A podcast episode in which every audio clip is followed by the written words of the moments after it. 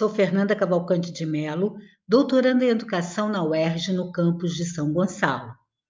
O podcast Cotidianos e Currículos é criado pelo grupo de pesquisa Currículos Cotidianos, Redes Educativas, Imagens e Sons, coordenado por Nilda Alves e envolve estudantes e docentes, pesquisadores e pesquisadoras do Programa de Pós-Graduação em Educação na UERJ, Campus Maracanã, e do Programa de Pós-Graduação em Educação, Processos Formativos e Desigualdades Sociais da Faculdade de Formação de Professores, Campus São Gonçalo.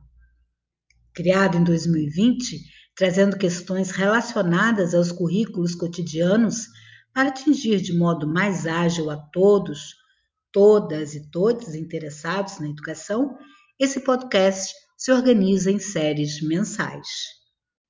Nesse mês de abril, vamos dar início a séries que vão conversar com uma ideia central do grupo de pesquisa, que é de redes educativas.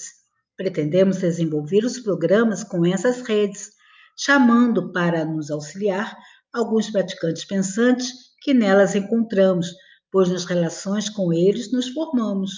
Nesse mês de abril, as redes em foco são as das práticas teorias da criação e uso das artes. A série deste mês tem como organizadores os seguintes membros do grupo: Noale Toja, Maria Moraes, Márcia Rodrigues, Talita Malheiros e Nilda Alves. Na parte técnica estão Nilton Almeida, Isadora Águeda, Júlia Duarte e Elaine Sotero.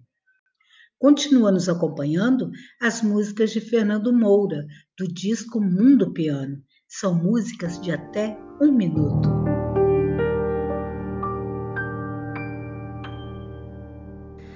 Eu sou Rafaela Rodrigues da Conceição, do grupo de pesquisa Currículos Cotidianos, Redes Educativas, Imagens e Sons. Ao longo da história, fomos marcados por sistemas que padronizam corpos e pensamentos. Porém, escapam os modos de sentir, e a arte nos ajuda a percorrer os caminhos das incertezas. Neste episódio, iniciamos com a leitura de dois poemas de Eduardo Galeano, nas vozes de Talita Malheiros e Isadora Gueda, A Linguagem da Arte e Celebração da Voz Humana. E a linguagem da arte continua celebrando a voz humana na conversa com Noni Strolver, fundadora do Instituto Faiga Strolver, que nos conta acerca do centenário de Faiga e sua trajetória na arte, na educação e nos cotidianos, que gerou muitos trabalhos artísticos, muitos cursos e palestras, e muitos livros, dentre eles O Universo da Arte, escrito a partir da experiência com um curso de arte para operários de uma gráfica na década de 1970.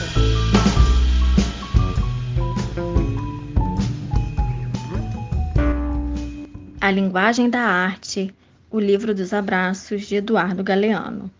Chino Lope vendia jornais e engraxava sapatos em Havana. Para deixar de ser pobre, foi-se embora para Nova York. Lá, alguém deu de presente a ele uma máquina de fotografia. Chino Lope nunca tinha segurado uma câmera nas mãos, mas disseram a ele que era fácil. Você olha por aqui e aperta ali. E ele começou a andar pelas ruas. Tinha andado pouco quando escutou tiros e se meteu num barbeiro e levantou a câmera e olhou por aqui e apertou ali. Na barbearia tinham baleado o gangster Joe e Anastasia, que estava fazendo a barba, e aquela foi a primeira foto da vida profissional de Chinolope. Pagaram uma fortuna por ela. A foto era uma façanha. Chinolope tinha conseguido fotografar a morte. A morte estava ali, não no morto, nem no matador. A morte estava na cara do barbeiro que a viu. Eduardo Galeano, Celebração da Voz Humana.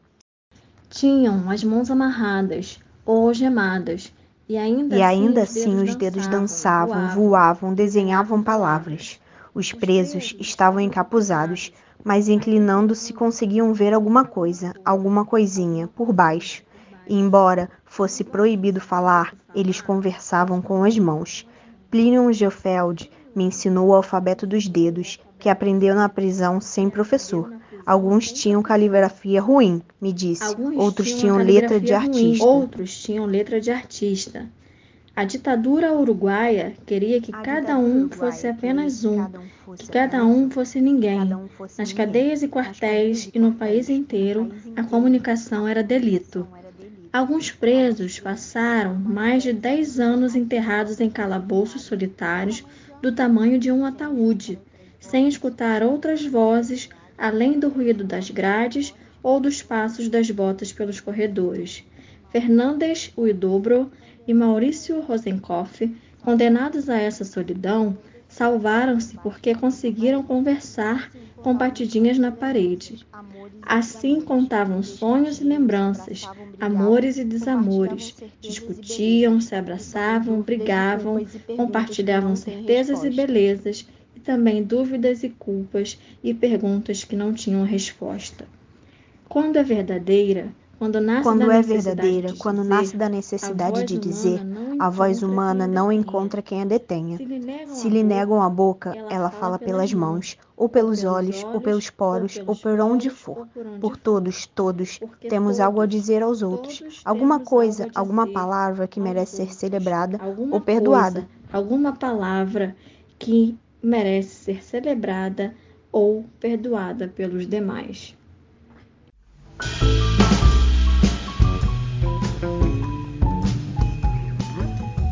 Olá, aqui é a Noali Toja e é com alegria que estou aqui apresentando Noni Ostruver. A Noni vai contar um pouco, enquanto uma das fundadoras do Instituto Feigo Struver, a experiência dela com o centenário Feigo Struver e a relação da Faiga com a arte, os processos criativos, a criação do livro O Universo da Arte e a sua relação com os cotidianos. Gratidão, Noni, por essa companhia e é com você agora.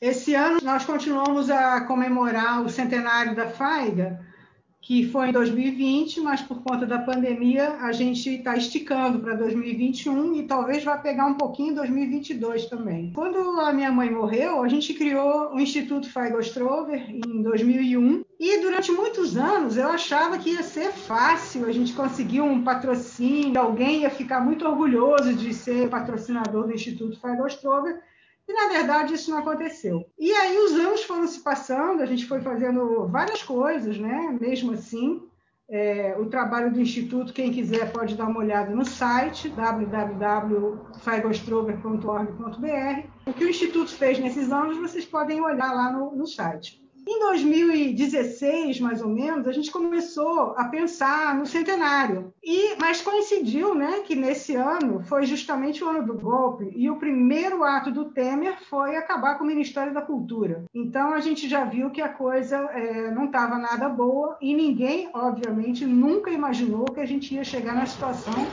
que a gente está hoje. Né? Essa destruição em todos os setores da, da vida nacional. Mas aí a gente começou a pensar, bom, como é que a gente vai poder festejar o centenário sem ter dinheiro, patrocínio, recursos e tal? Eu me lembro de uma frase que minha mãe falava, que ela falava que a arte é, uma, é um patrimônio da humanidade, é de todos nós para todos nós. E aí eu pensei, bom, a gente não tem dinheiro, mas a gente tem é um legado precioso que ela deixou no, no acervo do Instituto, e aí nós pensamos então em fazer uma doação de obras é, para o Brasil inteiro. E a gente privilegiou universidades federais, museus, que uma, forma de democratizar o acervo da FAIGA, né? democratizar o acesso ao acervo dela.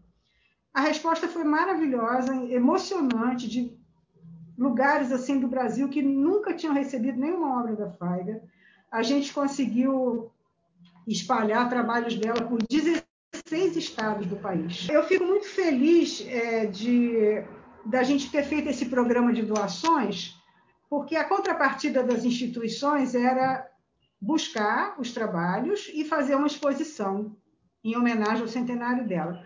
As exposições ficaram muito prejudicadas por causa da pandemia, mas eu fico muito feliz de a gente ter distribuído já o acervo, porque eu acho que é uma forma em que de, a gente conseguiu honrar com o centenário dela e com as manifestações, as celebrações do centenário, a gente conseguiu honrar o caminho de toda uma vida que ela teve nesse sentido, né?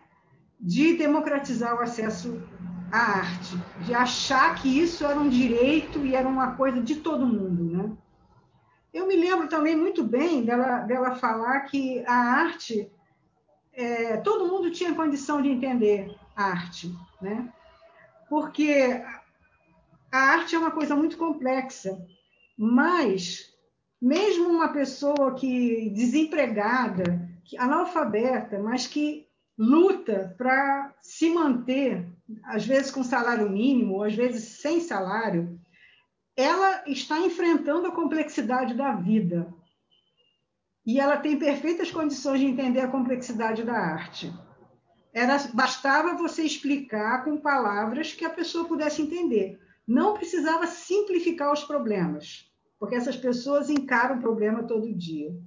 Então, a gente entende isso quando você sabe que, por exemplo, médicos, dentistas, advogados, donos de oficina mecânica, eles têm duas formas de falar. Eles têm um, uma, uma fala que é aquela que é para você não entender nada, e uma outra fala que você entende.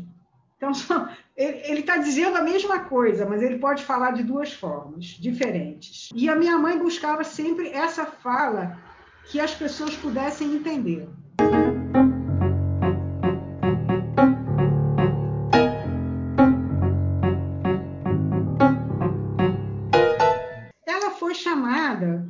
Para dar um curso numa gráfica, gráfica Primor.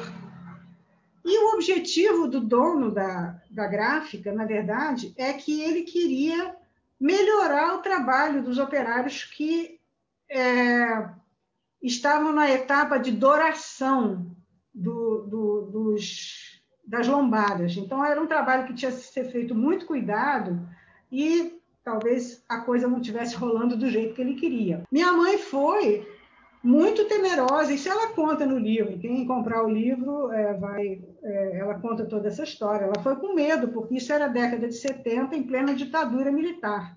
O que, que um artista ia fazer dentro de uma fábrica? Então ela foi dar o curso e ela não comentava isso com ninguém. E ela se surpreendeu muito, porque ela achou que ia demorar, sei lá, um mês, dois meses. E o curso se estendeu por sete meses. Ela conta no livro isso, que é, é foi um enorme aprendizado para ela também o contato com essas pessoas. Por um lado, ela tinha a facilidade, claro, de ser artista e a facilidade de ter vindo de uma de uma situação de refugiada de guerra com a família, fugindo do nazismo, veio para o Brasil, foi morar em Nilópolis e com 13, 14 anos, né, foi quando ela chegou, e logo imediatamente teve que parar de estudar para trabalhar, porque a família era tão pobre que os quatro filhos, a minha mãe era mais velha, com 14, 15 anos, foi trabalhar. E os outros filhos também foram trabalhar. Ela tinha essa vivência e, e a, para a sorte dela, ela conta que ela ficava numa sala só com eles. Não tinha mais ninguém, nenhum encarregado, nenhum fiscal, ninguém, só ela com eles.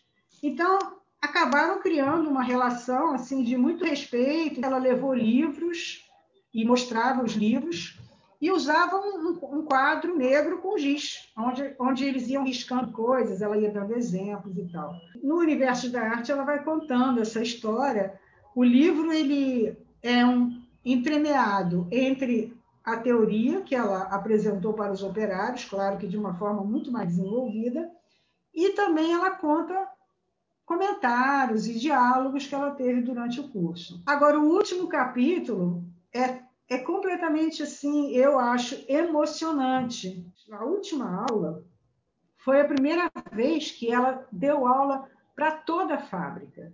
E foi a primeira vez que a fábrica parou as máquinas, uma coisa que ela nunca tinha tido a experiência de dar uma aula com silêncio é, do, do, local. Bom, ela passou alguns anos é, antes de de ter coragem de publicar o livro. Aí, depois que acabou o curso, ela comentava com várias pessoas, com amigos, e todo mundo falava para ela: você tem que escrever, você tem que escrever. Mas ainda era ditadura. Então, o livro ele só foi lançado, agora não tenho de, de memória, acho que na década de 80 praticamente 10 anos depois. E aí realmente é, é o livro que é o, o, livro que mais vende da FAIG. Todos os cursos que tem a ver com, com arte, mas também muita gente é, da área de ciência também é, lê os livros da Faiga. Né? É um livro assim adotado em muitas universidades do, do Brasil afora.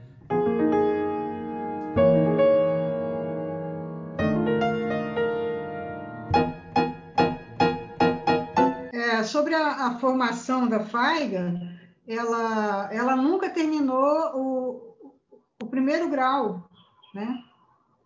Ela, ela começou a estudar é, na, na, Alemanha, depois tiveram que fugir para a Bélgica. Na Bélgica, ela entrou na escola e teve que sair de novo para fugir para o Brasil. Mas ela já era uma pessoa que adorava ler na Alemanha. Ela brinca, né, que ela começou como office girl, varrendo o escritório, levando cópia para lá e para cá e tal. E, mas como ela tinha essa, essa habilidade com idiomas, ela foi saindo de uma empresa para outra e cada vez melhorando de cargo, melhorando de salário, e chegou a, a se tornar secretária executiva é, de uma multinacional. Mas esse tempo todo ela, ela estudava e lia e, e fazia cursos livres né, de arte. E aí, em 1946, ela já estava casada com meu pai, ela descobriu que tinha um curso na Fundação Getúlio Vargas e que era em tempo integral um curso de artes gráficas. Só que esse curso foi assim um divisor de águas na vida dela.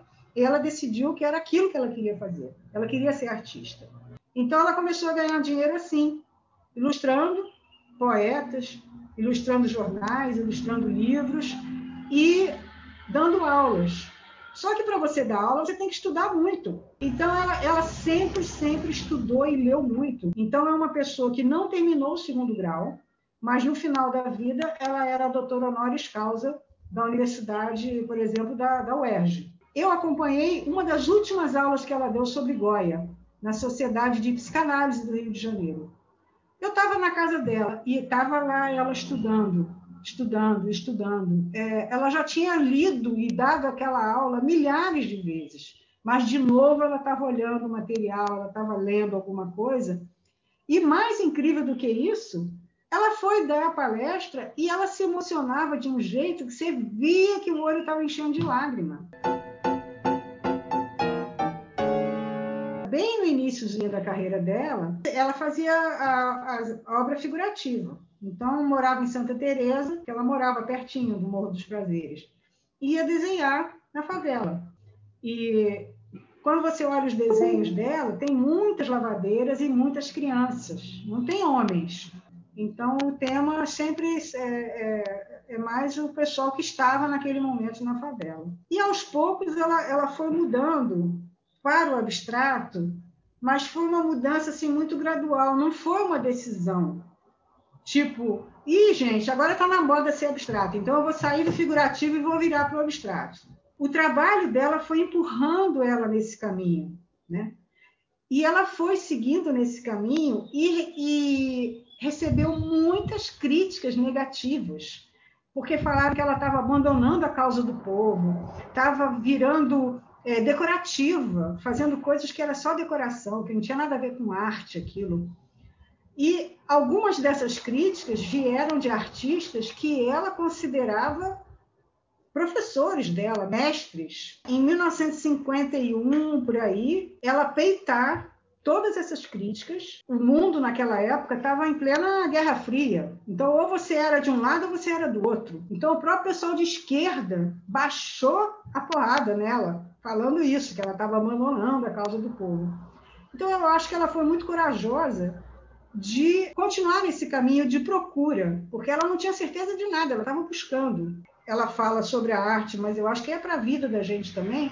Você só consegue entender seu caminho quando você olha para trás. Enquanto você está andando, você nunca tem certeza exatamente se é aquilo que você que é o certo. Talvez você tenha que corrigir o caminho.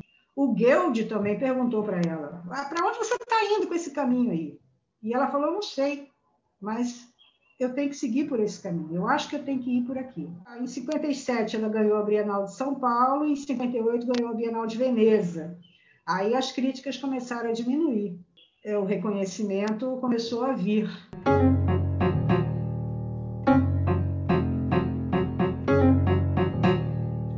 A imagem que eu tenho do que é um trabalho criativo é que é um trabalho braçal.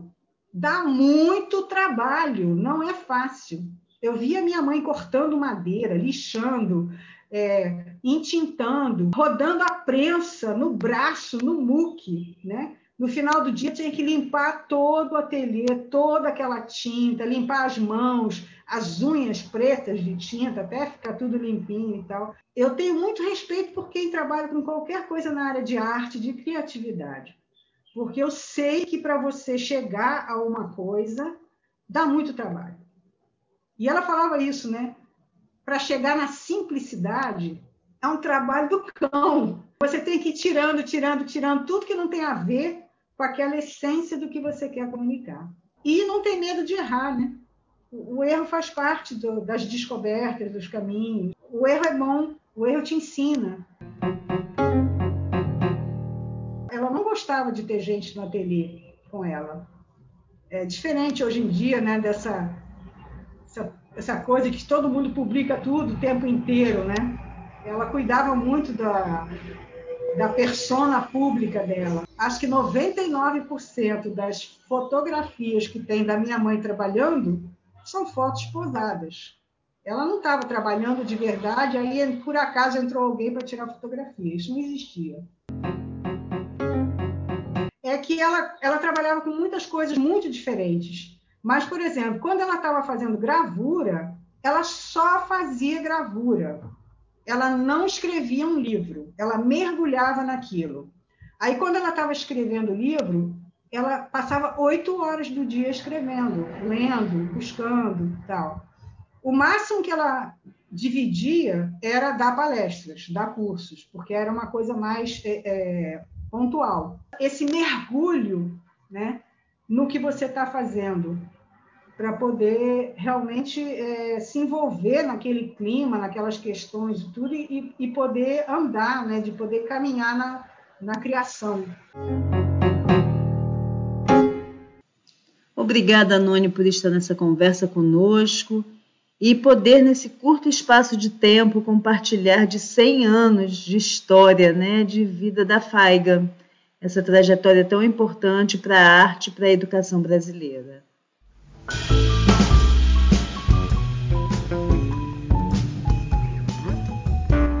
Nos encontramos no próximo episódio.